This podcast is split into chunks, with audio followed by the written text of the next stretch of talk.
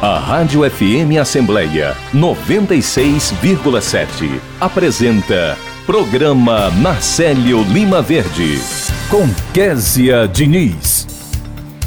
E no programa desta quinta-feira, dia 28 de setembro de 2023, a gente conversa com o cirurgião do Corpo Odontológico da Assembleia Legislativa do Ceará, Assis Felipe, ele que fala sobre os cuidados odontológicos no tratamento do câncer. O repórter Silvio o repórter Silvio Augusto acompanha as atividades em destaque na Assembleia Legislativa. Hoje tem dicas de português. O quadro do programa Nacélio Lima Verde é em parceria com as edições Inesp da Assembleia. Tem entrevista ainda com a jornalista e produtora do Núcleo de Documentários da TV Alesse, Ana Célia de Oliveira, que fala sobre mais uma edição especial do programa Repórter Assembleia.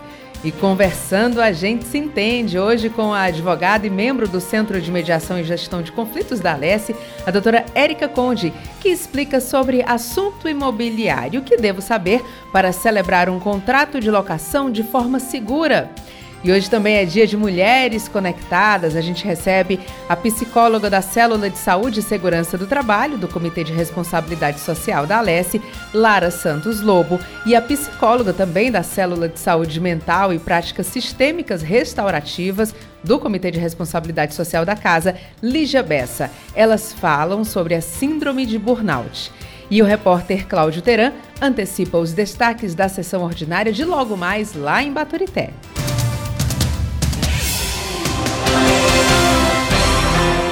Olá, eu sou Kézia Diniz e o programa Nacélio Lima Verde da sua Rádio FM Assembleia 96,7 já está no ar. Você pode acompanhar o nosso programa por meio do aplicativo Rádio FM Assembleia, que está disponível para os celulares Android. Já para quem tem iPhone, é possível conferir o nosso programa pelo aplicativo Rádiosnet. E para participar com algum comentário ou sugestão, manda sua mensagem através do nosso WhatsApp. Nosso número é 859 8201 4848 e eu agradeço a você desde já pela companhia. Vida e qualidade. O atendimento odontológico para pacientes oncológicos exige um acompanhamento especializado, uma vez que o câncer causa impactos significativos no nosso organismo. E para dar detalhes sobre esse assunto, estamos recebendo o cirurgião do Corpo Odontológico da Assembleia Legislativa do Ceará, o doutor Assis Felipe Albuquerque. Doutor Assis, seja muito bem-vindo ao nosso programa. Bom dia. Opa, bom dia, Kézia. Tudo jóia? Agradecer mais uma vez a oportunidade, né? É, para a gente poder discutir esse tema tão importante, né? A gente que agradece a sua participação, doutor Assis. Conta pra gente é, quais são as doenças bucais ou as repercussões no nosso organismo causadas pelo tratamento oncológico. Pronto. É, uma das coisas que a gente sempre tem que ter é, em mente, Kézia, é o, o câncer, de maneira geral, ele pode acometer várias regiões do corpo, seja o câncer de boca, propriamente dito, ou, aqueles, ou aquelas lesões que podem acometer outras regiões do corpo, tá? Mas mesmo aquelas lesões que acometem outras regiões do corpo, elas podem também, né, é, interferir diretamente na cavidade bucal. Né? Então, a cavidade bucal acaba sendo muito importante, né, é, dentro do, de uma, uma homeostasia do organismo, certo? E dentro das principais é, situações clínicas que devem se observar, né, é, dentro da cavidade oral principalmente, são aquelas lesões eventuais que o paciente pode apresentar na cavidade oral, né, e que elas passam de mais de 10, 15 dias sem cicatrizar, né. Essas são as principais lesões que em geral, tende a ter um, um comprometimento maior que a gente tem que ter um pouquinho mais de cuidado, certo, no seu diagnóstico precoce para evitar algum transtorno, certo, desse paciente. Agora, como é que a gente pode fazer esse acompanhamento? O paciente oncológico, ele é, seria o ideal que ele começasse esse acompanhamento com o, o, odontólogo antes de fazer a primeira sessão de quimioterapia, por exemplo? É, existe alguma restrição é, no caso dele já estar fazendo algum tratamento, ou se ele estiver com cáries? Existe alguma relação nesse sentido? Pronto. Após o, o diagnóstico né, já definitivo de o paciente estar com um câncer, de com câncer né, seja de boca ou, ou outras partes do organismo, tá? É, a cavidade oral tem que estar totalmente fora de, de algum processo infeccioso, né? Então, esse paciente, muitas vezes, é, ele precisa passar por um procedimento que nós chamamos, dentro da parte odontológica, que seria uma adequação bucal, né, que é remoção de cáries, remoção de, de qualquer foco infeccioso, porque o paciente oncológico, né, ele tem uma imunidade um pouco mais baixa, e essa imunidade mais baixa, ela, o paciente fica mais susceptível a adquirir infecções oportunistas, né, infecções é, virais, infecções bacterianas assim por diante. E a grande maioria dos tratamentos oncológicos, o paciente necessita realizar ou a rádio ou a quimioterapia, além da cirurgia em alguns momentos, né? E a rádio e a quimioterapia também podem acarretar transtornos dentro da cavidade oral, né? Desde mucosites, ferimentos na cavidade oral. Então, o paciente que ele vai para o processo de rádio e químio, em geral, ele tem que estar com a cavidade oral totalmente adequada. Isso seria o protocolo padrão né, e é o que, é que deve, o que deve ser seguido na grande maioria dos centros, né, que tratam realmente a, é, é, a parte oncológica né, de maneira integrada. A gente está conversando com o doutor Assis Felipe Albuquerque, que é cirurgião do Corpo Odontológico aqui da Assembleia Legislativa do Ceará. Doutor Assis, no caso de uma consulta, né, existe uma diferença é, nessa primeira consulta, no que está sendo investigado ali de um paciente que é oncológico para os demais pacientes? É, dentro de uma primeira consulta, levando em consideração a parte odontológica, né, é, a maioria dos pacientes oncológicos, eles têm outras doenças de base que podem estar associadas, né, na grande maioria das vezes são pacientes mais velhos, não obrigatoriamente, mas pacientes de mais idade, e que têm outras condições sistêmicas, como pressão arterial um pouco mais elevada, alterações cardiológicas, né, é, também apresenta na grande maioria das vezes diabetes, então tudo isso deve ser avaliado para que a gente consiga realizar um tratamento adequado, mesmo que seja um tratamento de adequação bucal, que é um tratamento teoricamente mais simples, certo? Mas que a parte odontológica tem fundamental importância nisso, para que consiga é, minimizar ou evitar né, algum transtorno durante o tratamento do paciente oncológico na rádio ou quimioterapia, que por vezes por ter a cavidade oral muitas vezes acometida, o tratamento da rádio e eles podem ser suspensos durante um período para que, que se realize essa adequação bucal é, e depois dê seguimento né, ao tratamento oncológico. Então, é de suma importância realmente é, o paciente que, que tem um diagnóstico e começa a fazer o tratamento do câncer, né, principalmente com os tratamentos é, de rádio e quimioterapia, ter esse acompanhamento odontológico de rotina. Doutor Assis, era justamente isso que eu ia até lhe perguntar. No caso de quem iniciou o tratamento oncológico, não teve esse cuidado, ou porque não teve orientação, ou porque, enfim, achou que não, não seria necessário, estava tudo bem ali com a sua saúde bucal, e ele começa a apresentar algum tipo de problema. É, ele deve buscar, obviamente, um profissional o mais rápido possível, mas geralmente isso pode ser contornado ou, ou via de regra, esse tratamento tem que ser suspenso? É, vai depender muito do que o paciente né, apresentar durante o processo de, de tratamento do, da parte oncológica. Né. As principais características que o paciente, durante a, a, o tratamento oncológico, pode apresentar seriam xerostomia, que é aquele paciente que perde um pouco a salivação, né, diminui a salivação, e os quadros de mucosite. Isso é bem comum nos pacientes, principalmente que fazem radioterapia, tá? Além daqueles problemas de pacientes que apresentam é, é, quadros de infecções como, como remanescentes de dentes, fraturados e tudo, eles são pacientes que ficam mais susceptíveis né, a, a transtornos que podem, muitas vezes, contraindicar um tratamento ou paralisar o tratamento oncológico, que é de suma importância para a sobrevida do paciente. Então, sempre que o paciente está em, em tratamento oncológico, né, é, a maioria dos centros, como ICC, como Santa Casa, e alguns desses centros, é, eles já procuram o tratamento odontológico integrado, que seria o ideal, né, para que esse paciente possa ter o suporte da parte da cavidade oral, tanto para conseguir se alimentar da forma correta, né, como evitar é, é, outros transtornos né, durante o tratamento é, oncológico. Tá ótimo, doutor Assis. Muito obrigada, viu, pela sua participação, por essas orientações e prevenção de fato. É tudo, né? Muito obrigada e muito bom dia. Eu que agradeço. Muito obrigado. Esse foi o doutor Assis Felipe Albuquerque, que é cirurgião do Corpo Odontológico da Assembleia Legislativa do Ceará. Agora, 8 horas e 13 minutos, e a gente vai direto conversar com Silvio Augusto, que está aqui na Assembleia Legislativa. Conversa ao vivo com a gente. Bom dia, Silvio. Bom dia, Kézia. Bom dia a todos. A Coordenadoria de Desenvolvimento Institucional da Assembleia Legislativa do Ceará vai realizar o primeiro encontro da campanha Eu Sou Alesse 2030 na próxima terça-feira, dia 3 de outubro. O encontro acontece no auditório Lucila Bonfim, que fica no, cinco, no segundo andar do anexo 3 aqui da casa, das 9 horas ao meio-dia. Para dar mais informações, vamos conversar com Eline Joyce Monteiro, ela que é coordenadora de desenvolvimento institucional da Alesse. Bom dia, Eline, qual é o objetivo né, desta, deste encontro? Bom dia, Kézia, bom dia, ouvintes da Rádio Assembleia. É, o encontro, ele faz parte da campanha Eu Sou a Alesse 2030, que teve, foi lançada no dia 28 de agosto, né, o último, e agora a gente vai dar continuidade. Nós teremos mais três encontros, o do dia 3 de outubro e mais dois para frente.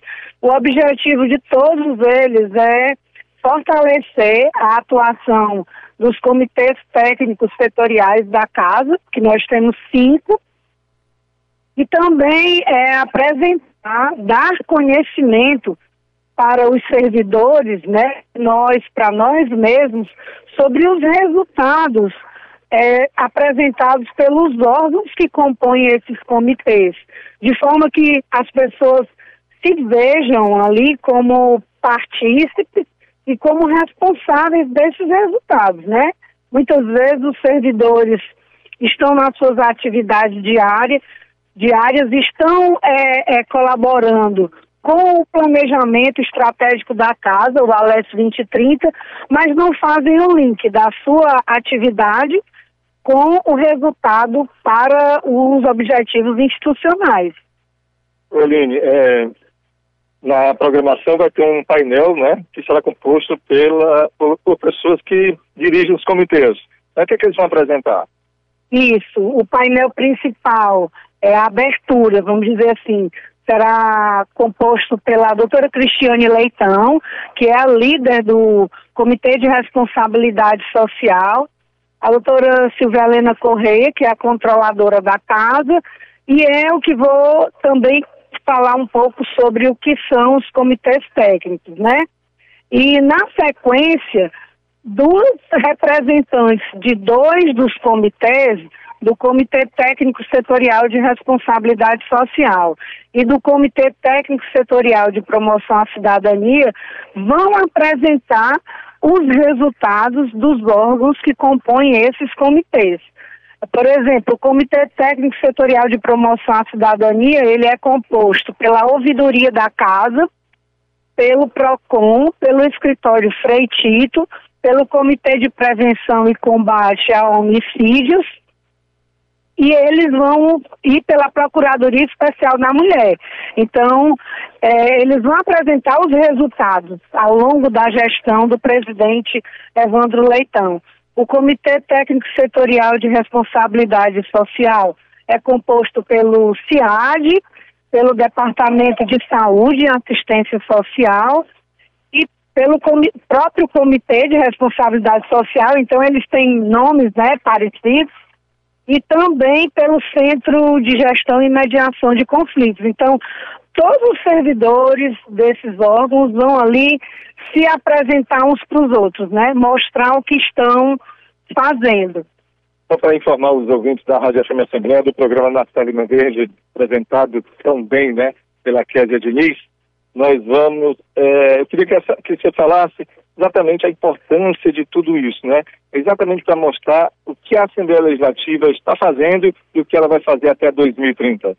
Sim, é, a importância é exatamente porque a gente geralmente dá transparência para fora da casa, né? A cada semestre o presidente apresenta os resultados da sua gestão, mas às vezes nós servidores não não nos antenamos muito, vamos dizer assim. Então esse momento é um momento de a gente querer cada vez mais fazer parte dessa assembleia que é uma gigante hoje, né? Nós somos referências referência em muitas áreas, na área de transparência, na área de, por exemplo, na parte de gestão de pessoas.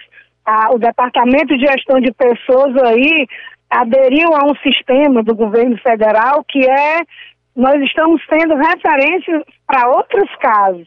Então, são muitas conquistas. E a gente quer que cada vez mais o servidor queira trazer novas ideias, queira conhecer a casa e divulgar e assim a gente ser referência de fato em parlamento aberto.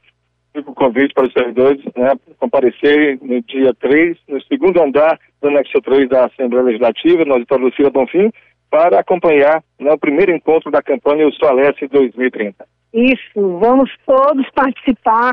A gente convida que representantes de outros comitês venham assistir, porque aí no dia 31 de outubro será outro comitê e no dia 28 de novembro mais dois comitês. Então, cada um vai conhecendo um pouco do que o outro faz.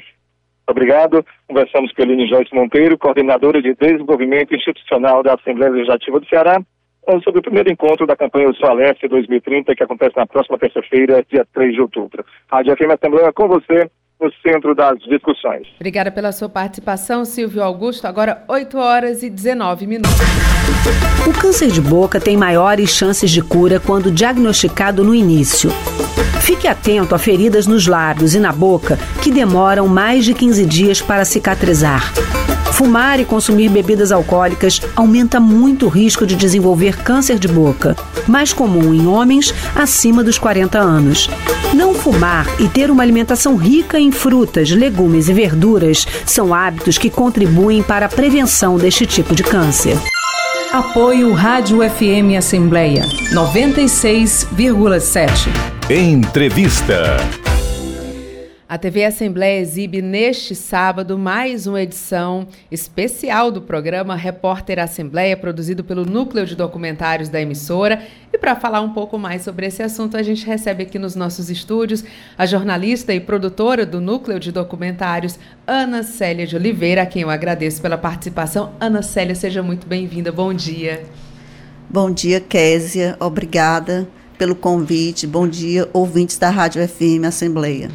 Ana Célia, fala um pouquinho sobre essa produção, né? essa, mais essa edição especial do Repórter. Eu estava dando uma olhadinha nas informações aqui e já fiquei fascinada, porque a equipe foi até a Reserva Natural Serra das Almas, né? fez as trilhas. Eu fiquei louca como repórter para participar disso. Imagino a experiência. Conta um pouquinho para a gente o que é que os telespectadores vão poder aproveitar.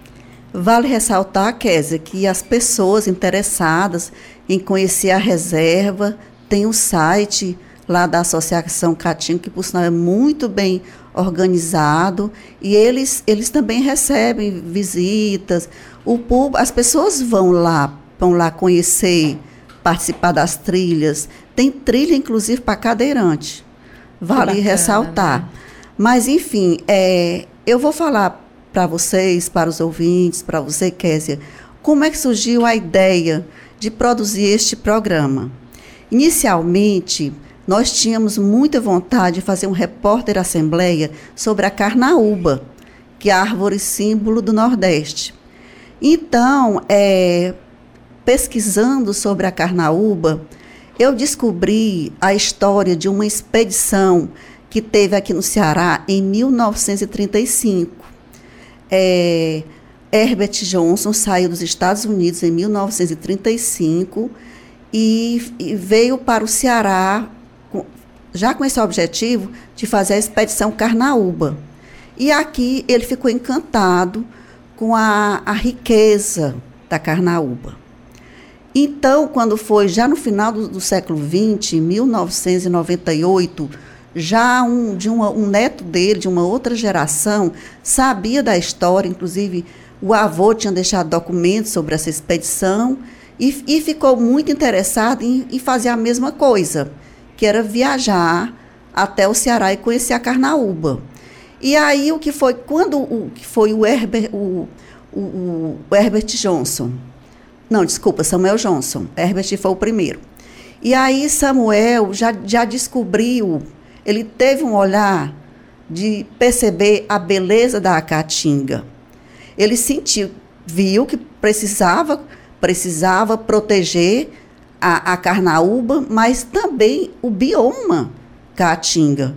Porque a, a caatinga não tem só a carnaúba, mesmo a carnaúba sendo símbolo, né, tem toda uma vegetação. A caatinga é, é um bioma muito rico. Então eu descobri essa história e passei para a minha equipe, para o núcleo de documentários, para a Ângela, para a Janaína, que é repórter, que eu achava muito interessante a gente fazer o bioma Caatinga. E nesse foco do bioma Caatinga foi que eu também fiquei sabendo que ele, quando voltou aos Estados Unidos, ele vendeu parte da fortuna dele e fez um fundo de conservação para o bioma Caatinga.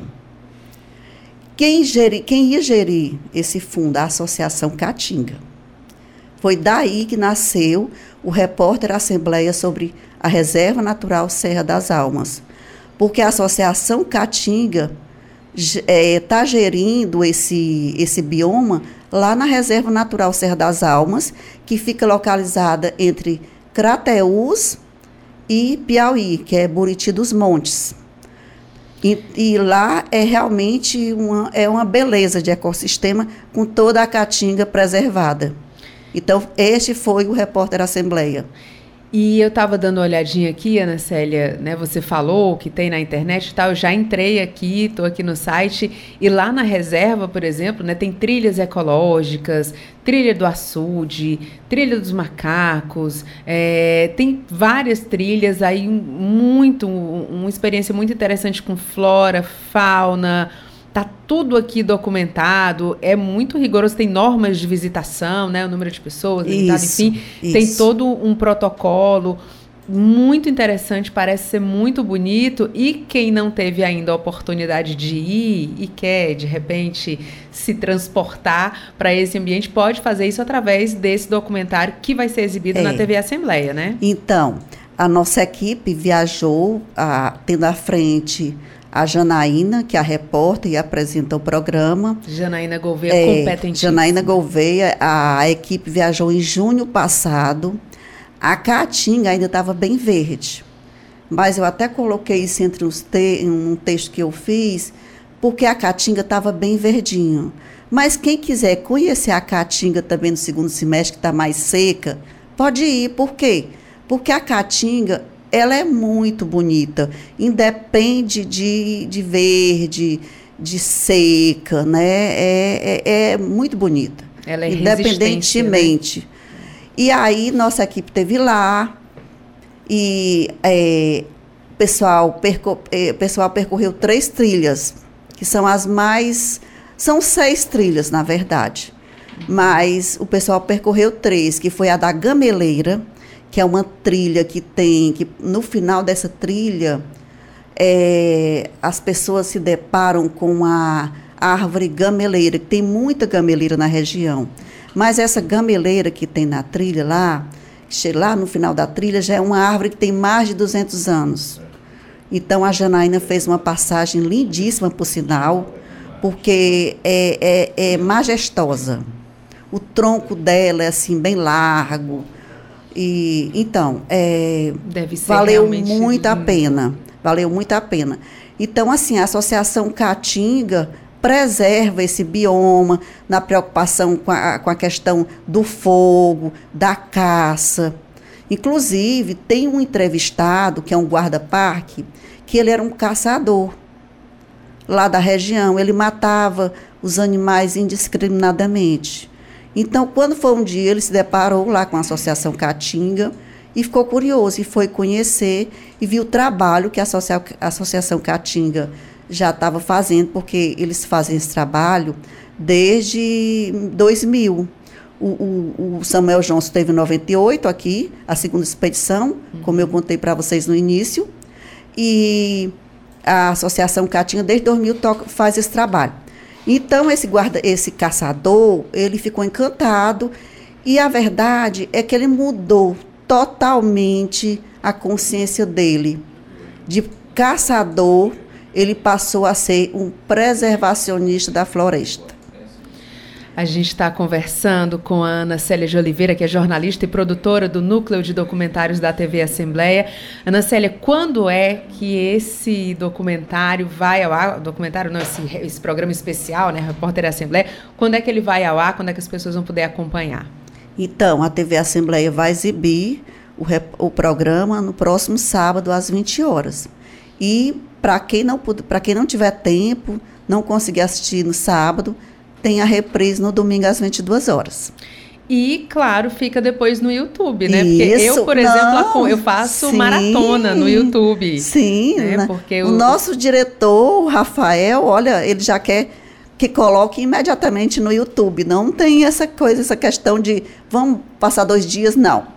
Vai logo para o YouTube, porque as visualizações são muito importantes. É. Tão importantes quanto não é, é, a audiência na televisão, que também é muito importante. É, eu costumo fazer maratona, tiro o final de semana e faço maratona, porque realmente tem produções ali muito lindas. Que legal. E, inclusive, Ana Célia, dois documentários da TV Assembleia foram selecionados para participar do primeiro festival de média-metragem do Ceará, ou seja, mais um selo da qualidade do material que é produzido aqui na casa, né?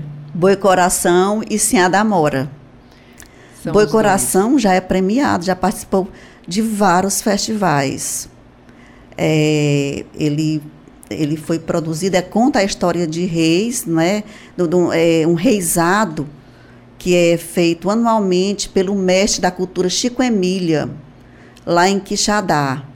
E o Chico Emília faz esse, é, promove esse reisado desde 1993, se não me engano, e é uma outra pessoa muito envolvida com a questão da cultura, o Chico Emília, e também com a, com a questão da preservação. E ficou assim, esse, esse, documentário tem muita sensibilidade, o Boi Coração.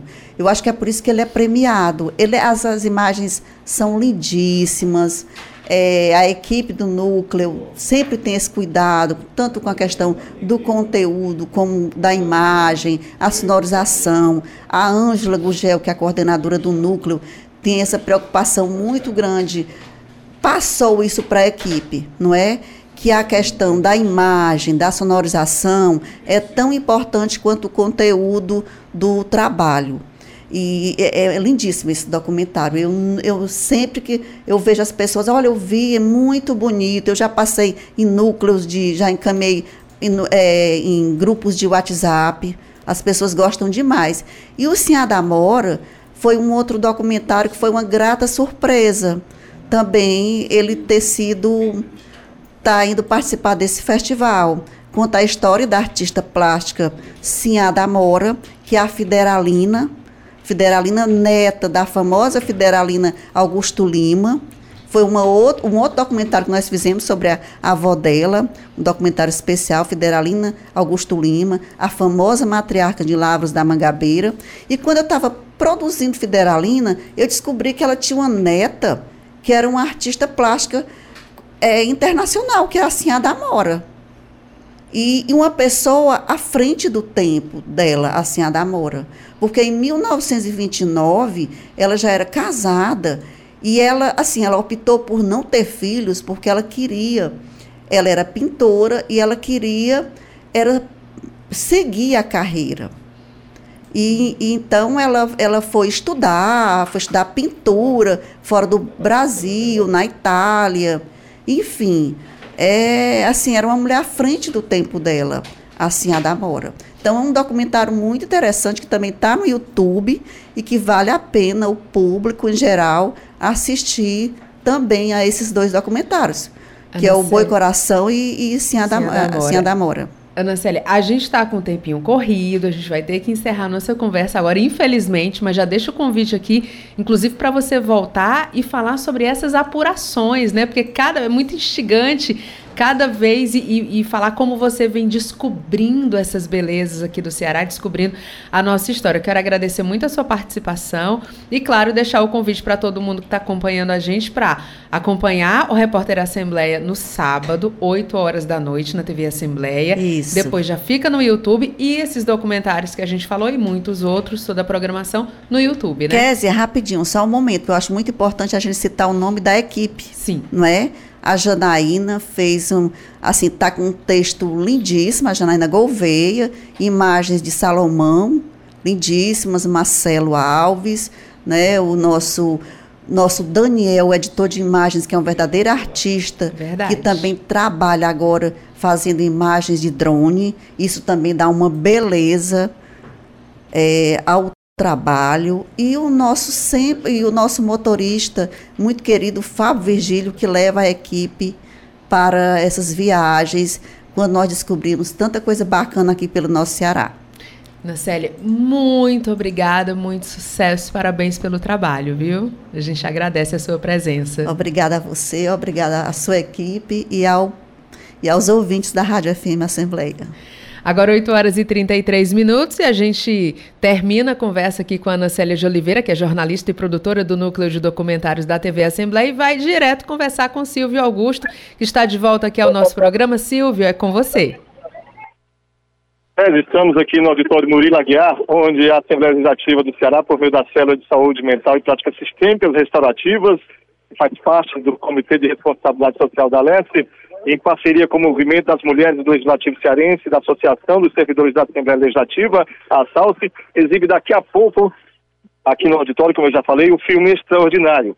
Este encontro faz parte da programação da campanha institucional do Setembro Amarelo e conscientiza sobre a prevenção ao suicídio. Estamos aqui com a primeira-dama da Assembleia Legislativa do Estado de Ceará, Cristiane Leitão, para falar sobre mais esse Sinalesse. Bom dia, primeira-dama. Bom dia, bom dia a todos os ouvintes. É, estamos aqui em mais um Cine Aleste, que é uma ação da Célula de Saúde Mental e Práticas Sistêmicas Restaurativas do Comitê de Responsabilidade Social aqui do nosso parlamento. E a campanha desse ano é Todos Juntos para a Vida, é o Setembro Amarelo, uma maneira de conscientizar todas as pessoas a importância de combatermos a depressão e o suicídio. Importante a escuta das pessoas, importante organizarmos ações preventivas. Então, o, o Cine Alesse é a oportunidade de estarmos trabalhando com os jovens da rede pública, justamente colocando para eles a importância desse olhar da empatia, esse olhar de respeito, incluindo todas as pessoas, justamente fazendo essa escuta com eles. Então, conscientizar sempre é preciso. O não preconceito, a inclusão, a questão da saúde mental para todos. Um pouco importante do Cine Alessa é que logo após todos os filmes exibidos, acontece uma roda de conversa que aborda né, o assunto, aborda principalmente a valorização da vida, primeira dama. Isso. Logo depois do filme, há uma roda de conversa com nossas psicólogas, as nossas psiquiatras, as nossas terapeutas sistêmicas, ou seja, com esses jovens conscientizando a todos pela vida. É importante termos esse olhar para a vida, a empatia para todos, porque é conscientizando os, os jovens, a geração futura, que nós vamos transformar a sociedade. Obrigado. Estamos, vamos conversar também com a professora Elisa de Castro, ela que é assistente administrativo do programa Primeiro Passo, né? Que, quem, que são os alunos que estão aqui para assistir o Sinaleste de hoje. Bom dia, professor. Importante, né? Esta iniciativa da Assembleia Legislativa. Bom dia a todos. Bom dia quem está os ouvintes, né? É de extrema importância essa questão de saúde mental, principalmente os jovens, que estão com essa posição, esse posicionamento da própria Assembleia, desse projeto tão lindo, desse filme que vai ser repassado, e eles podem se sentir acolhidos, amados também, sentimentalmente, entendendo que a parte mental também favorece eles a evoluírem, tanto na vida pessoal quanto na profissional. Quantos alunos vieram, professora? Em torno de uns 45, 50 alunos. Então, de 45, 50 alunos, importante também essa roda de conversa logo após a exibição do filme. Com certeza. A roda de conversa vai ter a possibilidade de eles tirarem até dúvidas e entender que isso também é um tipo de acolhimento. Eles precisam ouvir e ser ouvidos. Muito obrigado. Aí, professora Elisa de Castro, do programa Primeiro Passo, né, que trouxe os alunos para assistir o Cine Aleste. O filme de hoje é um filme extraordinário que acontece aqui no auditório do deputado Murilo Aguiar, na Assembleia Legislativa do Ceará. Rádio Afirmação Assembleia com você no centro das discussões. Obrigada pela sua participação, Silvio Augusto, falando ao vivo da Assembleia Legislativa. E agora a gente vai conversar com Ian Gomes, que também fala ao vivo com a gente. Ian Gomes, que está acompanhando toda a mobilização lá no maciço de Baturité, a sessão itinerante, participou de festival. Ian, muito bom dia, seja muito bem-vindo ao nosso programa. Bom dia, Kézia. Bom dia a todos os ouvintes da 96,7, aos internautas.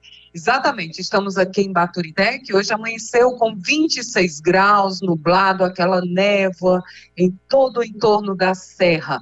Baturité que tem 36 mil habitantes, segundo dados do IBGE de 2022. Bom, Kézia, ontem à noite, o encerramento do Festival de Arte e Cultura foi uma festa brilhante, foi muito prestigiada. A Praça da Matriz estava lotada. E a premiação envolveu todos os 13 municípios que participaram com as atrações nas áreas do teatro, da música, do repente, do humor, Palmácia, Aracoiaba, Barreira, Aratuba, Capistrano, todas as cidades foram premiadas. Menção honrosa também destaco aqui o primeiro lugar para Capistrano, grupo Chorões, do Chorões lá, um grupo de chorinhos de Capistrano que simplesmente foi um show à parte. É, o grupo Chorões do Bacamarte, de Palmácia, que realmente mobilizou toda a plateia. Também, em primeiro lugar, Silvério Gomes, de Capistrano, como repentista, o Jeremias, o Negão do Forró, na música, todos os agraciados, os vencedores, estão no site da Assembleia, quem quiser todas as informações, estão lá primeiro, segundo e terceiro lugares em todas as categorias. E a noite foi prestigiada pelo presidente da Assembleia Legislativa, Evandro Leitão, vários deputados estavam presentes, como Guilherme Bismarck, David Raimundão, Alia Ferreira Gomes, Larissa Gaspar, o Messias, deputado Sérgio Aguiar, enfim, uma festa muito prestigiada na noite de ontem aqui na Praça da Matriz. E hoje tudo vai acontecer lá na sessão plenária itinerante da Alesse, que já está tudo preparado, viu, Késia? Todos já aguardando a presença dos deputados na escola profissionalizante Clemente Távora Arruda a sessão plenária deverá começar às 10 da manhã e será transmitida pela 96,7 e também pela a TV Assembleia. E com essas informações, você disse que eu não queria voltar, mas eu vou voltar.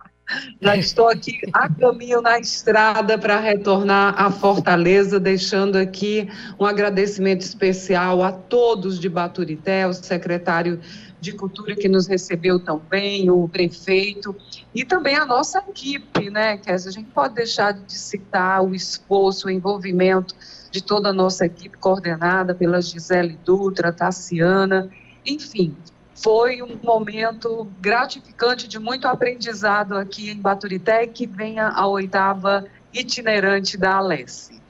A gente agradece a sua participação, Ian Gomes. Volte bem, volte com segurança aqui para sua casa, né? Aqui para a Rádio FM Assembleia. A gente fica aguardando você e daqui a pouquinho a gente vai voltar a falar sobre a Assembleia Itinerante, porque o Cláudio Teran, a Ian Gomes está voltando, mas o Cláudio Teran está indo. Daqui a pouquinho ele está lá no tapete vermelho recebendo as autoridades para a sessão itinerante que acontece logo mais lá em Baturité. Agora, 8 horas e 41 minutos. Os serviços públicos no Brasil mudaram. Você que paga as contas precisa conhecer seus direitos. Não pagar cobranças indevidas. Ser avisado antes de ter o serviço cortado. Ter abatimento na conta quando houver má prestação do serviço. Pagar preços módicos pelos serviços. Receberem até 30 dias resposta da empresa sobre suas reclamações. Para garantir os seus direitos, conte com o IDEC. Consumidor bem informado nunca é lesado. Apoio Rádio FM Assembleia 96,7. Conversando, a gente se entende. No quadro de hoje, a advogada e membro do Centro de Mediação e Gestão de Conflitos da Alessia, a doutora Érica Conde, fala para a gente sobre assunto imobiliário. O que é que eu devo saber para celebrar um contrato de locação de forma segura? Doutora Érica, muito bom dia, seja muito bem-vinda ao nosso programa. Bom dia, bom dia a todos os ouvintes. Doutora Érica, o que é que eu e todos os ouvintes devem saber para celebrar esse contrato de locação da forma mais segura possível? Então, primeiramente, observar todas as cláusulas contidas né, no contrato e, em especial, o, a rescisão, como se dará, a questão de restituição ou não de algumas benfeitorias, porque essas benfeitorias, como nós já falamos em outro, em outro quadro aqui, em outro dia, né? Nós temos as benfeitorias necessárias, as voluptuárias, é, e é importante observar isso também. A questão da calção, fiador e uma outra coisa importantíssima que às vezes é, achamos que não faz parte do contrato, mas faz, que é a vistoria. Então, como você está recebendo esse imóvel e como você vai devolvê-lo quando esse contrato, né, findar. Agora, doutora Érica, é, quando a gente fala em fiador e calção, né, é, esse tem que ter uma dessas duas ou isso pode ser negociado? Como é que funciona? Então, é, comumente nós vemos que esses contratos de aluguéis de imóveis têm alguma imobiliária. Né? Então, as imobiliárias elas pedem uma das duas formas, ou a calção ou o fiador. Dificilmente terão a, as duas modalidades. Se for alugado diretamente com o proprietário, isso pode sim vir a ser negociado. Porém, é muito difícil eles não é, terem alguma forma de garantia, porque infelizmente nós não temos como, aliás, felizmente, né, não temos como controlar o que vai acontecer amanhã. E é um negócio. Então, para ter a garantia do negócio, é importante de fato que uma dessas duas modalidades possa estar ali posta no contrato, de maneira clara. Quando a gente fala da calção, normalmente, é, quando se está fazendo esse contrato, se pede três meses do valor do aluguel. E em alguns casos, eu já vi alguns contratos que a multa por rescisão é justamente esses três meses. Então é como se houvesse esse depósito antecipado, né? E ficaria ali, no caso de uma rescisão, esse valor ficaria como um, um, um suporte ali para quem está alugando o apartamento. Exatamente. A calção ela é essa garantia, tanto para quem, para o proprietário, né? Quanto para o inquilino também. Se porventura esse esse contrato for rescindido que não seja da vontade dele, mas da outra parte do proprietário, além dele devolver a calção corrigida monetariamente, ele também pode vir a pagar para ele alguma multa, alguma multa rescisória pela quebra de contrato antecipadamente. Acho que a dica de ouro, então, doutora Érica, é ter paciência e ler esse contrato. Porque normalmente a gente quer mudar logo, né? A gente quer logo fechar esse negócio, quer começar logo as transformações ali. E não, não, eu assino, eu assino, eu assino. Mas pode estar assinando alguma coisa que não vai ser muito vantajosa. Com certeza. Então, leia o contrato, né? E se ficar com alguma dúvida, você pode também estar nos procurando aqui na Assembleia. É, caso você não consiga vir é, diretamente, a gente também pode estar te dando uma orientação jurídica pelo nosso telefone, você pode estar ligando também né, para a gente, que é o 981 32 7434. 981 32 7434. Então, não temos somente a mediação, mas temos também essa ferramenta, né, que é a assessoria jurídica, que pode estar te auxiliando quando você for celebrar esse tipo de contrato. Doutora Érica Conde, advogada e membro do Centro de Mediação e Gestão de Conflitos da Leste, num recado rápido e certeiro nessa participação hoje. Doutora Érica, muito obrigada pela sua participação e até a próxima. Até a próxima. Bom dia a todos. Muito obrigada. Bom dia. Agora 8 horas e 46 minutos. Direitos ao cancelar contratos. Cancelar contrato nem sempre é fácil. É preciso verificar no contrato as condições fixadas pela empresa. Dê preferência ao cancelamento por escrito. Caso cancele por telefone, exija número de protocolo e anote o nome do atendente, data e horário do atendimento. Solicite que seja enviado para você um comprovante da rescisão. Nos casos em que o contrato não especificar as condições para desistência, é aconselhável informar-se com antecedência e fazer constar essas condições por escrito. Exerça sua cidadania, conheça e reclame seus direitos. Uma dica da Proteste Associação Brasileira de Defesa do Consumidor. Mais informações no site www.proteste.org.br. Apoio Rádio FM Assembleia 96,7. Oi, pessoal, se ligue nessa novidade. A Alessi chegou no TikTok. É isso aí. Agora a gente tá on com conteúdos exclusivos e muita informação para você ficar por dentro de tudo que acontece na Casa do Povo e no nosso Ceará, nessa rede que é tendência. Curtiu o nosso novo canal? Então segue o arroba Assembleia CE no TikTok e compartilha essa notícia com a sua galera. A Alessi tá on no TikTok.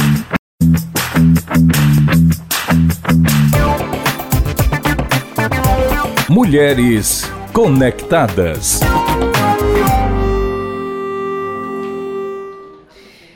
A síndrome de burnout, também conhecida como síndrome do esgotamento profissional, é uma doença mental que surge após o indivíduo passar por situações de trabalho desgastantes. Quem nunca, né?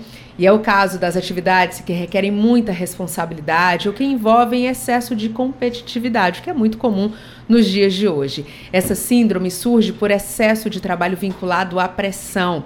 E para a gente entender um pouco melhor sobre esse assunto, a gente recebe aqui no nosso programa a psicóloga da Célula de Saúde e Segurança do Trabalho do Comitê de Responsabilidade Social da Alesse, Lara Santos Lobo, e também a psicóloga da Célula de Saúde Mental e Práticas Sistêmicas Restaurativas do Comitê de Responsabilidade Social da Casa, Lígia Bessa, a quem eu agradeço pela participação. Sejam muito bem-vindas. Bom dia. Bom, bom dia, dia, muito obrigada. Aquele bom dia bem de escola, né? Aquele bom dia junto, tá? Meninas, eu queria começar sabendo é, sobre as causas dessa síndrome. E aí vocês ficam à vontade para conversar com a gente e falar sobre. Eu tinha até essa dúvida, né? Se era síndrome de Burnout ou era burnout. Mas é, o correto é burnout. É isso, né? Conta pra gente como é, quais são as causas dessa síndrome. Pronto. É, se permitir, eu posso começar, Lara. Por favor. Então vamos começar com a Lígia. Isso. Isso. Primeiramente, eu queria agradecer a oportunidade de a gente estar aqui e falar de um tema que, infelizmente, é tão presente, mas também é muito relevante e, consequentemente, a gente precisa trazer informação para que as pessoas possam prevenir, né, possam se cuidar. É, como você já mencionou, é uma síndrome que ela tem todas essas características né, de ambientes de muita pressão, de ambientes em que tem muita cobrança, e ela é reconhecida por uma tríade, que a gente chama, que é a exaustão emocional, né? Então a pessoa ela, é, fica exausta emocionalmente, às vezes até fisicamente depois do trabalho.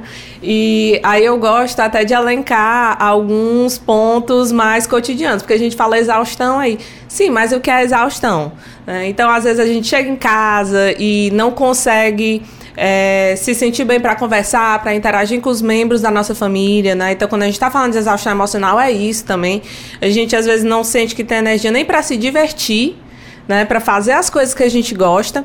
É, também tem o estresse, então a pessoa ela fica mais irritadiça, ela fica mais para baixo, humor, né? E a gente tem um desgaste mesmo. Então, às vezes nós temos trabalhadores que no domingo à noite já começam a passar mal porque na, sabem que na segunda-feira vai recomeçar todo aquele ritmo, vai recomeçar toda aquela cobrança.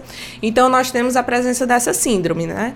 E algo que a gente vem, inclusive, falando muito nessas ações que a gente está fazendo para conscientizar é justamente de não individualizar. Muitas vezes as pessoas acham que é um problema pessoal e a, o burnout ele tem a característica de que hoje em dia ele já é considerado pelo Tribunal do, tra é, do Trabalho certo? Como uma doença ocupacional. Então, ele tem uma relação com o trabalho e não com as características específicas da pessoa. Né? Então, tem a ver com a organização do trabalho, tem a ver com o dia a dia, com a cobrança. Inclusive, nós temos categorias profissionais que são muito mais acometidas é, por essa síndrome, como, por exemplo, trabalhadores da saúde, trabalhadores da segurança pública, que têm uma rotina que é muito intensa, né, que tem muitos imprevistos e muita cobrança, tem consequências muito altas né, para as decisões tomadas no ambiente de trabalho. É, então, acho que em parte é isso. Você quer acrescentar alguma coisa, Lara? Olha, para além disso, né, a gente também tem sintomas bem significativos. Para além da exaustão emocional, a gente tem a exaustão psicológica, a exaustão que chega no nível mais neurológico. Então, a gente tem aí uma fadiga mental. É, e isso é bem recorrente hoje em dia, principalmente no período pós-pandêmico, que a ansiedade ela ficou bem mais exacerbada. Então, a gente meio que perdeu ali a noção do nosso, nosso funcionamento tido como corriqueiro, né, como comum. É claro que dentro do ambiente de trabalho é natural que se tenha certas exigências, certo? Mas como esse trabalhador está enfrentando essa exigência, é o que é o nosso material de trabalho, essa promoção realmente da saúde e do autocuidado. A gente tem até a oficina que chama Oficina Despertar, que é justamente despertar para como você está funcionando ali no seu ambiente de trabalho, como é que ele está impactando. É realmente o seu ambiente de trabalho que ele é significativo mais do que a sua vida pessoal, quando na verdade deveria ter um equilíbrio, entende? É, eu não sei se vocês vão conseguir responder essa minha próxima pergunta, porque eu imagino que deve ser caso a caso, né? Cada pessoa responde de uma forma diferente. Mas ouvindo é, a Lígia falar sobre esses sintomas, uhum. como é que isso se desenvolve, me veio a questão das crises de ansiedade né? Parece muito com alguns sintomas que as pessoas relatam de crise de ansiedade, uhum. transtorno de ansiedade, enfim, tem várias, várias formas de tratar isso. Mas é, em que momento a pessoa pode ter esse, essa consciência de que é um transtorno de ansiedade ou não? Já é um, um caso mais relacionado à síndrome de burnout? Como é que é feito esse diagnóstico? Certo. É, a avaliação ela é feita tanto pelo psicólogo quanto pelo médico psiquiatra. O que é que vai diferenciar, né, por exemplo, uma crise de ansiedade, um quadro depressivo de realmente a questão do burnout? É, inclusive, até acrescentar antes de entrar nisso, de que a gente tem quadros de subnotificação muito altos de burnout, justamente por é, é, o diagnóstico né, de que é ansiedade, na verdade é depressão, quando é burnout. Por quê? Como nós falamos, o burnout, ele é um quadro que está associado ao ambiente de trabalho. Então, não é uma, uma vivência da pessoa, né? Não é uma situação que ela passou que proporcionou o desenvolvimento do quadro. O burnout, ele está associado ao ambiente. E, às vezes, quando a pessoa vai para o seu atendimento, ela não fala, por exemplo, é, que aquilo se iniciou quando ela ingressou naquela instituição, né? Ela não fala que por exemplo, existe um, um padrão no, no trabalho dela. E isso é muito comum. A gente tem uma tendência muito grande de individualizar o que está acontecendo. E algo que a gente quer, inclusive conscientizar nesse momento mesmo, porque a gente está no Setembro Amarelo e quando a gente está falando de prevenção, a gente também está falando de entender como é que a gente funciona, né? Um grande objetivo da oficina. É, e a gente, a partir dessa compreensão, a gente prevenir que é, quadros exacerbados aconteçam, é de que tem uma associação com o trabalho. Né? É, um, é uma questão que é, é, todos os trabalhadores eles podem vir a passar. Não é uma fragilidade pessoal, porque às vezes a gente fala, ah, é porque fulano não consegue aguentar essa rotina, fulano não não acontece isso. E não é bem assim. A gente tem organizações de trabalho que elas favorecem um processo realmente de cansaço, de exaustão, certo? Então, é, nós temos os trabalhos que são organizados dessa forma e quando se vai fazer esse diagnóstico, não, não se faz uma diferenciação e aquele trabalhador acaba sendo culpabilizado, né? É, e nós estávamos até falando, e foi algo que a gente trouxe na conscientização das Blitz, de que às vezes a gente identifica é, é, uma questão e a gente vai remediando. Então, toda vez que eu saio do trabalho, eu saio com dor de cabeça. Mas aí, todo dia eu tomo um remédio para dor de cabeça. Eu chego em casa do trabalho, eu não consigo dormir. E aí eu começo a tomar remédio para dormir. Mas eu não tento entender o que está acontecendo, eu não tento entender por que, que isso está ocasionando e a gente vai tendo um, um agravamento do quadro, né? É, e aí, muitas vezes se considera que aquilo é uma característica individual da pessoa, aquela pessoa é muito ansiosa, aquela pessoa, ela é, é, é não quer lidar com as questões emocionais do trabalho, está muito indisponível, e aí, na verdade, a gente tem um outro quadro. E por que que eu tô falando tudo isso, assim, né, para fechar? É uma questão de um adoecimento ocupacional. Então, quando a gente está falando de um, um, um adoecimento que está na lista de doenças ocupacionais, a gente também está falando de um trabalhador que ele vai ter acesso a políticas para tratamento caso ele seja acometido por esse quadro. Então, o processo de aquisição de licença, né, o processo de remuneração durante a licença por saúde são diferenciados para uma doença que está dentro da lista de doenças ocupacionais. Agora vem uma outra pergunta que é a seguinte: é, há mais ansioso. Todo mundo é, tem um pouquinho de ansiedade, né? Todo mundo, mesmo não tem a crise de ansiedade, mas todo mundo tem um pouquinho de ansiedade na vida, porque a vida é esse corre mesmo e a gente vai ficando ansioso. E eu já trabalho há, sei lá, 15 anos no mesmo trabalho, nunca tive problema. Agora tô com essa situação. Isso pode acontecer a pessoa que conviveu, sei lá, 10, 15, 20 uhum. anos nessa mesma rotina e num determinado momento da vida a gente ter esse tipo de problema? Isso pode acontecer? Sim. Sim. É, há casos né, em que as pessoas realmente passam desse tanto de tempo no, na mesma ocupação. E aí, quando é que ela precisa se ater para que esse adoecimento ele já é uma coisa né, presente no dia a dia dela? Quando tem realmente isso que a Lígia falou, do, da questão do sono, na questão do envolvimento com os colegas de trabalho, isso é importantíssimo. A gente tem um vínculo de trabalho né, como algo protetivo para o meu trabalhador. Então, se eu tenho vínculos mais fortes, né, é, mais consolidados, eu estou ali à, à frente da, da minha autoproteção, porque enquanto trabalhador, a gente sempre está se ajustando sempre está se ajustando. Quem vai falar sobre isso é o mesmo Christophe Dejoux, lá desde a década de 70. E aí, nesse processo de ajustamento, a gente tem que entender o que, que se perdeu né?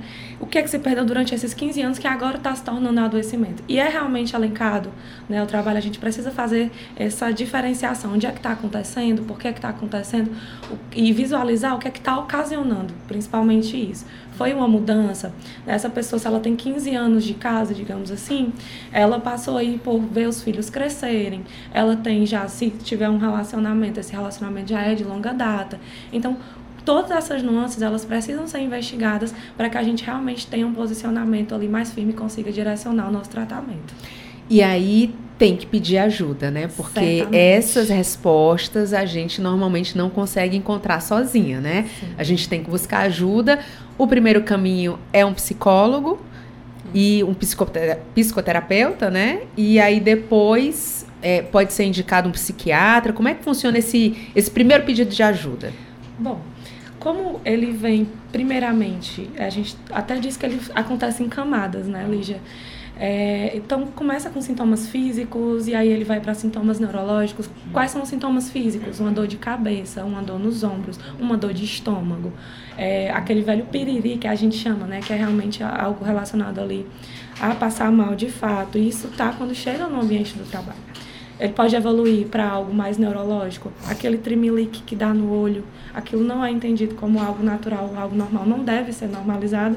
E por fim, a gente tem um agravamento voltado aí a questões envolvendo sono. A pessoa pode estar desenvolvendo um quadro de compulsão alimentar ou para muita compulsão, ou seja, ingerir muito alimento ou não ingerir de jeito nenhum, né? Um caso mais de, de anorexia. Então, quando isso acontece, geralmente o pessoal procura um médico. E aí o médico, ele tem que ter essa expertise para entender, bom, será que a gente está falando de um burnout? Será que a gente está falando é, de uma crise de ansiedade, de uma crise depressiva? Porque o burnout ele é entendido como uma depressão do trabalho. Ele é uma depressão do trabalho e é atento a dizer que ele é algo reversível. Ao contrário do que as pessoas pensam, o burnout ele é reversível, ele é tratável e a pessoa sim pode se restabelecer ali na sua atividade laboral.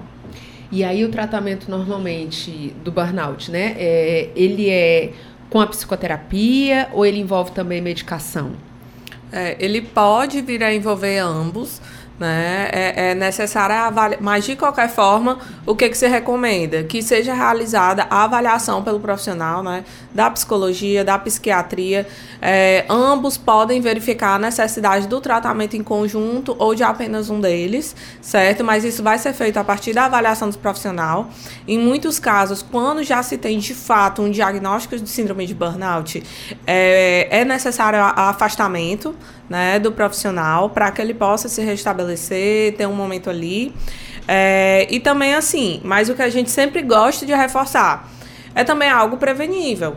Então a gente tem que entender que, que esse processo também tem que passar por uma mudança de cultura, né, dentro das organizações, porque às vezes o profissional ele mesmo já percebeu que ele não tá legal e ele não se sente à vontade para falar com seus colegas, para falar para o seu supervisor que precisa ter ali uma mudança de ritmo, que ele está precisando de um apoio, né? Então a gente também precisa falar de uma mudança de cultura nas organizações para que isso possa ser prevenível. A gente não está falando só de uma melhora de remuneração, né? A gente tem que falar também de ter saúde no ambiente de trabalho.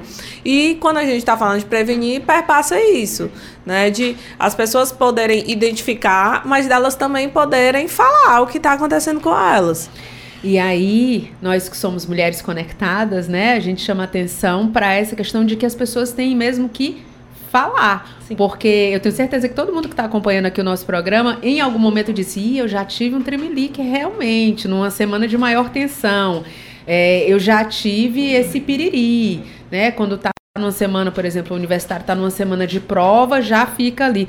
Mas vai chegar um momento, ou pode ser que chegue um momento, em que não seja uma coisa só pontual, né? E uhum. que essa ansiedade ela realmente comece a prejudicar a vida e a saúde das pessoas. Então é importante a gente falar e buscar essa ajuda, que está cada vez mais comum. Antigamente era tabu, as pessoas tinham até vergonha de dizer, né, que tá, ah, eu tô na terapia. Hoje em dia não, hoje em dia, graças a Deus, as pessoas estão procurando se entender. Então, eu quero primeiro agradecer a presença de vocês aqui. Muito obrigada por trazer essas informações. Tenho certeza que vai ajudar muita gente. E deixo aqui o microfone aberto para que vocês deem esse recado final, né? Como prevenir, como buscar essa ajuda, enfim, fiquem à vontade aí. Vamos começar com quem? Lara ou Lígia? Pode ser. É, então vamos pessoal, com Lara. Pronto. É, na, aqui na casa, é, nós temos três programas voltados dentro da célula de saúde e segurança do trabalho em pleno funcionamento, que é o programa Saúde e Bem-Estar, onde a gente visa atender todos os servidores de uma maneira holística, ou seja, a gente passa por, pelo médico, a gente tem nutricionista e, consequentemente, também passam por mim, a psicóloga. E aí, caso necessite de mais algum eventual encaminhamento, a gente também presta esse serviço.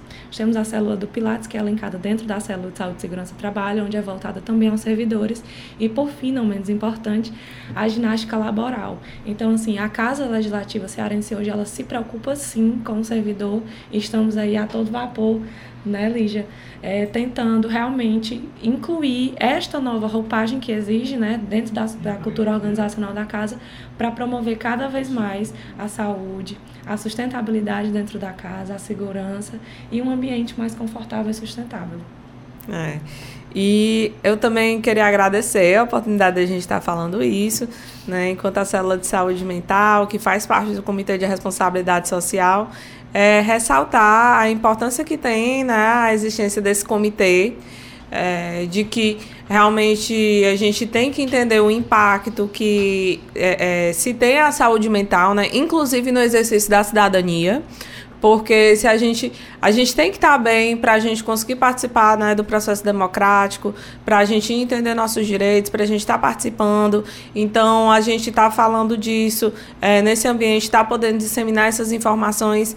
É, inclusive é, é, muito importante para os objetivos na né, existência do Poder Legislativo. Então, só agradecer aqui a toda a equipe, viu? E muito obrigada. Lígia Bessa, muito obrigada. Lara Santos Lobo, muito obrigada. E a gente podia já deixar aí agendado de repente para frente um outro encontro. Eu acho que as pessoas têm muito desejo de entender dentro da saúde mental, né, dentro do, do atendimento que é feito. Como é que acontece esse atendimento? Todo mundo que Sim. busca ir para um psicólogo pela primeira Sim. vez, ele fica pensando. Eu, eu tenho certeza disso porque eu já passei por isso. E eu vou chegar lá e vou fazer o quê? Eu vou contar a minha vida, mas para uma pessoa que eu não conheço, eu vou só falar ou eu vou ouvir também, né? Porque tem, uhum. inclusive tem linhas diferentes. Sim. Então, quem sabe a gente não marca um encontro depois para a gente falar sobre esse assunto que eu tenho certeza que vai chamar a atenção das pessoas. Quero agradecer a presença, vocês são sempre muito bem-vindas, mulheres conectadas.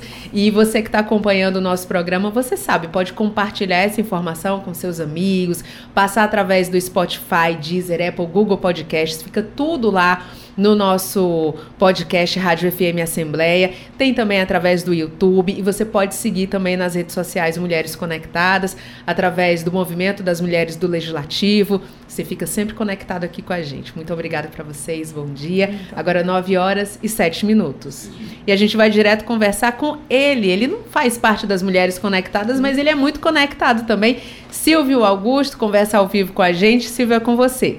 É verdade. Sou conectado mesmo. Estamos agora no anexo 3, onde está acontecendo, por meio da Cela de Saúde e Segurança do Trabalho e do Comitê de Responsabilidade Social aqui da Assembleia Legislativa, um treinamento de reanimação cardiorrespiratória infantil e emergências pediátricas. Essa iniciativa, é, como eu disse, acontece aqui no auditório do Sila Bonfim, anexo 3, e é promovido também por meio do Programa de Educação em Reanimação Cardiorrespiratória da Universidade Federal do Ceará. Vamos falar com a Tamires Guimarães, era que é orientadora da Cela de Saúde e Segurança do Trabalho, é, falar sobre essa iniciativa importante que está acontecendo para os servidores da casa. Bom dia. Bom dia, bom dia, prazer estar participando ao vivo do programa e muito bom poder estar falando, divulgando aqui as ações da Célula de Saúde e Segurança do Trabalho.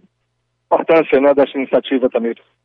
A importância é fazer um treinamento de uma forma geral, né, de todos os funcionários, colaboradores da casa. Já é o segundo módulo, né, que a gente está é, passando o primeiro semestre, existiu já um treinamento em reanimação cardiorrespiratória para o paciente, para o paciente adulto, e agora a gente está focando muito no pediátrico, né? Para a gente deixar pessoas treinadas, mesmo que sejam leigas, mesmo que não sejam na área da, na área da saúde, mas que se, quando se depararem com um caso de urgência, né? Com um, é, um paciente.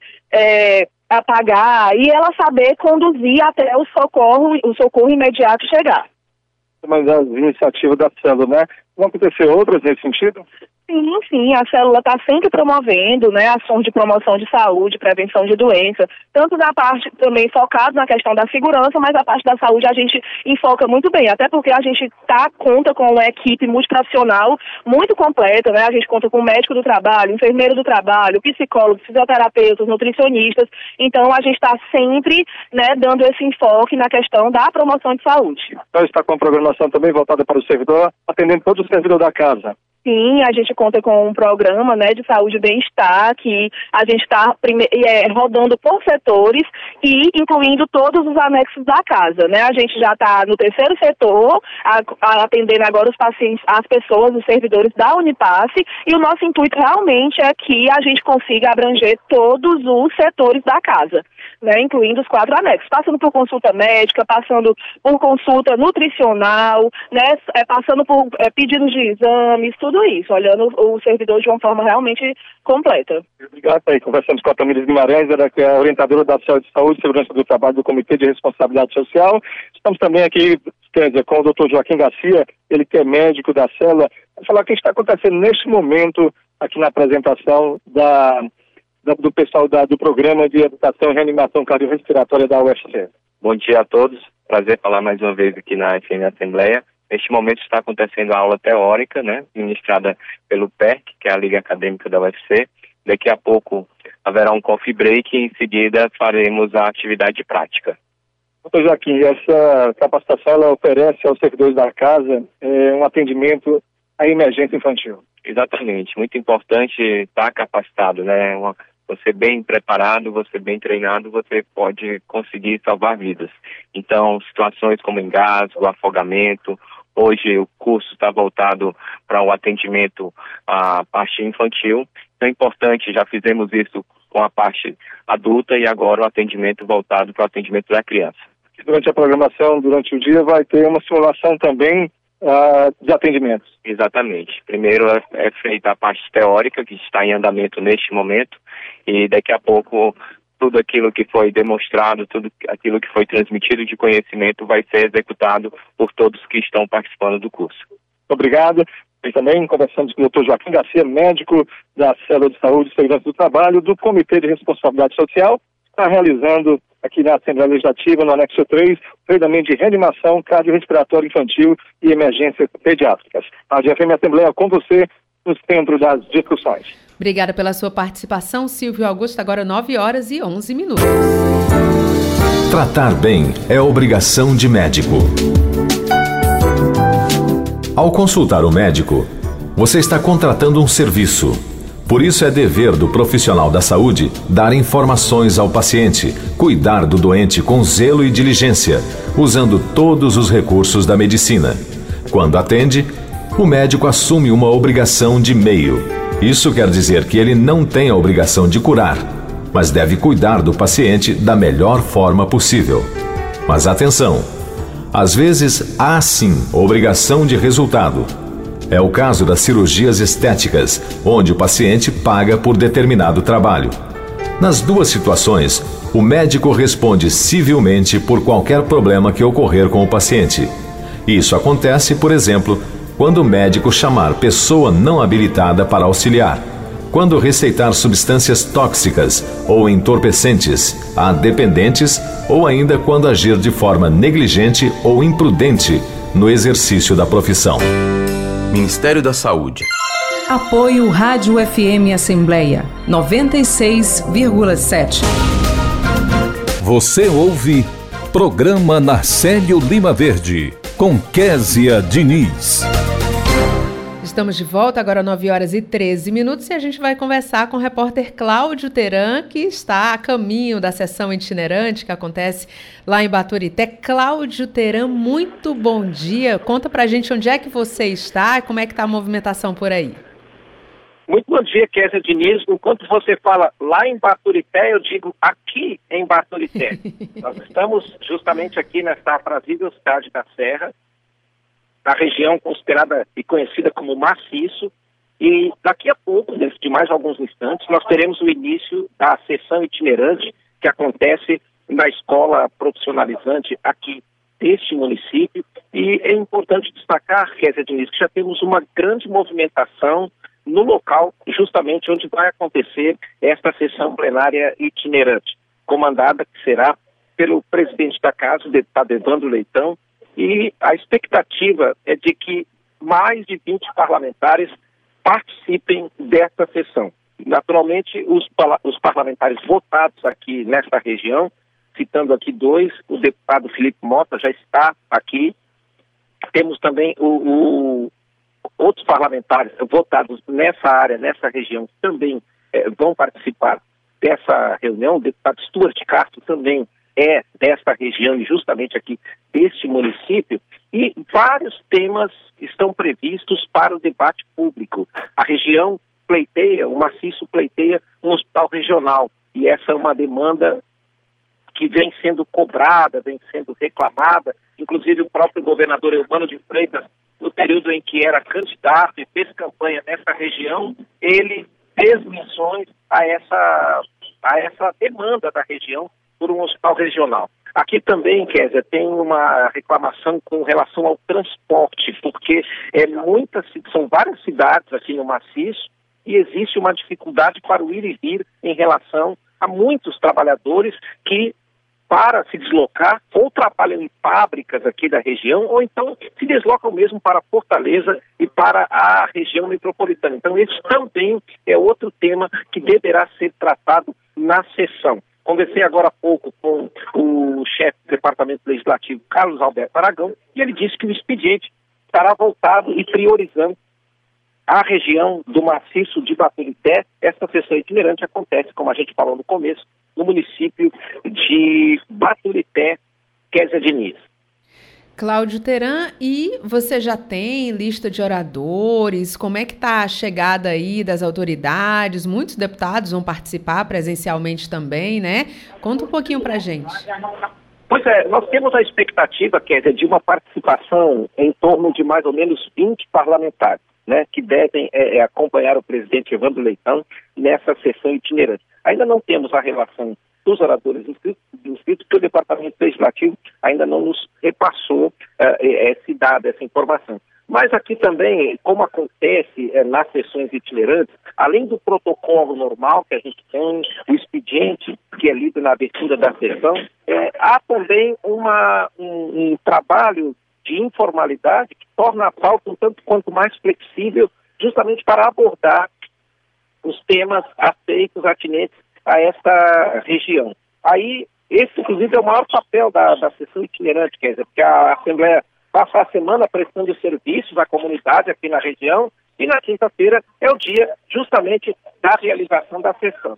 Quanto ao barulho de fundo que você está ouvindo aí, deve, deve, estar captando também aí nos nossos microfones, muita movimentação aqui em Baturité, viu, Kenzie? Nós temos um comércio local muito ativo aqui neste município e essas atividades comerciais diversificadas aqui contribuem também para fazer o barulho da movimentação humana, Kézia Diniz.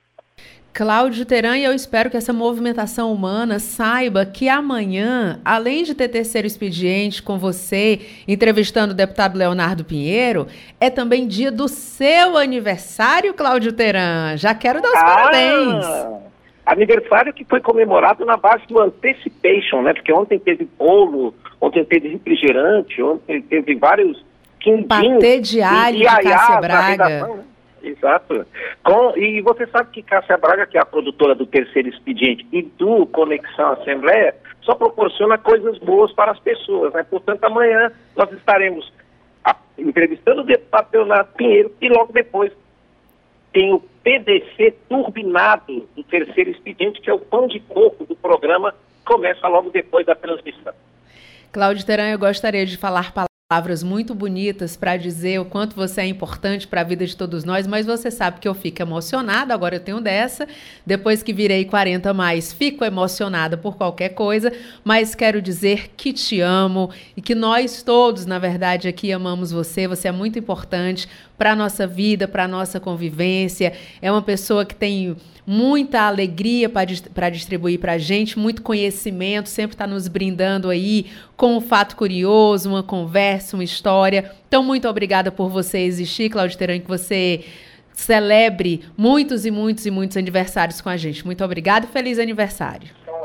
Kézia, obrigado pelas palavras. Amo você também e amo toda essa nossa equipe maravilhosa de trabalho, um grupo coeso, um grupo de eh, colegas e amigos ao mesmo tempo e um grupo que vem fazendo a diferença todos os dias no nosso trabalho, na nossa transição. Eu é que me sinto honrado de participar de um grupo tão bom e de um grupo tão bacana e tão querido como é o grupo da nossa FM Assembleia. Agradeço e mais umas horas e o 6.1 me pega. Bom dia, e a gente daqui a pouco está de volta aqui com uma transmissão coletiva, né? ou seja, uma transmissão integrada entre Rádio FM Assembleia, TV Assembleia e portais e mídias da Assembleia Legislativa, acompanhando a sessão itinerante que se realiza no município de Baturité, Kézia de Lins. Vamos ficar acompanhando aqui, Cláudio Teran. Bom trabalho aí para você e para toda a equipe que está participando dessa cobertura, como você disse, multiplataforma. Cláudio Teran, Tiago Norões vão fazer a cobertura na TV Assembleia, nas redes sociais, aqui na Rádio FM Assembleia. E você é nosso convidado para participar desse momento de uma festa da democracia, né? A gente levar uma sessão da Assembleia para outro município é um momento realmente importante. Agora, 9 horas e 20 minutos. E que tal a gente seguir para a dica de português de hoje? Vamos então. Acompanhe o quadro do programa Nacélio Lima Verde em parceria com as edições Inesp da Assembleia. Edições Inesp. Dicas de português.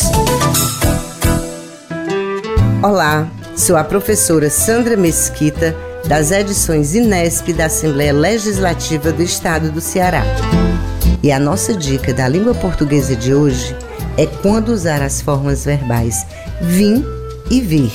Vim é a forma conjugada do verbo vir na primeira pessoa do singular do pretérito perfeito do indicativo, ou seja, é o termo usado na frase que faz referência à pessoa eu. Vamos ao exemplo. Eu vim para o curso a pé. Já a forma verbal vir é a forma correta usada em locução verbal é o termo usado em frases que fazem referência à segunda pessoa do singular, tu e você, e à terceira pessoa do plural, eles ou elas. Exemplo: tem como você vir mais cedo? Até a próxima Dicas de Português das edições Inesp. Assim nós chegamos ao final do programa Nacélio Lima Verde de hoje. Nós conversamos com o cirurgião do Corpo Odontológico da Assembleia Legislativa do Ceará, o doutor Assis Felipe Albuquerque, e com a advogada e membro do Centro de Mediação e Gestão de Conflitos da Alesse, doutora Érica Conde. Recebemos também a psicóloga da Célula de Saúde e Segurança do Trabalho, do Comitê de Responsabilidade Social da Alesse, Lara Santos Lobo, e a psicóloga da Célula de Saúde Mental e Práticas Sistêmicas Restaurativas do Comitê de Responsabilidade Social da Casa, Lígia Bessa. Conversamos também com a jornalista e produtora do Núcleo de Documentários da TV Assembleia, Ana Célia de Oliveira.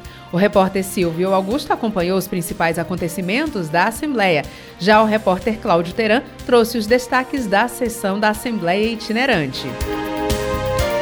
Além de mim, Kézia Diniz, a equipe do programa Narcélio Lima Verde reúne na coordenação Laiana Vasconcelos, repórteres Silvio Augusto e Cláudio Teram, direção multimídia Rodrigo Lima e Márcio Medeiros, operação multimídia César Moreira, redes sociais Vanessa Cordeiro. A coordenação de programação é de Ronaldo César e Tarciana Campos e é a gerente geral da Rádio FM Assembleia. Para participar do nosso programa, enviando algum comentário ou sugestão, anote o número do nosso WhatsApp: 85982014848. O programa Narcélio Lima Verde fica por aqui. A gente volta a se encontrar na terça-feira, mas não esqueça que na segunda-feira o Conexão Assembleia recebe a secretária de Ciência e Tecnologia do Ceará, Sandra Monteiro. E você continua na programação da Rádio FM Assembleia, que transmite logo mais direto da cidade de Baturité a cobertura em conjunto com a TV Assembleia da sessão ordinária da Assembleia Itinerante. Os repórteres Cláudio Teran e Tiago Norões apresentam a cobertura completa dos preparativos para essa sessão. Fica com a gente e a gente vai se encontrando ao longo da nossa programação. Até lá, tchau!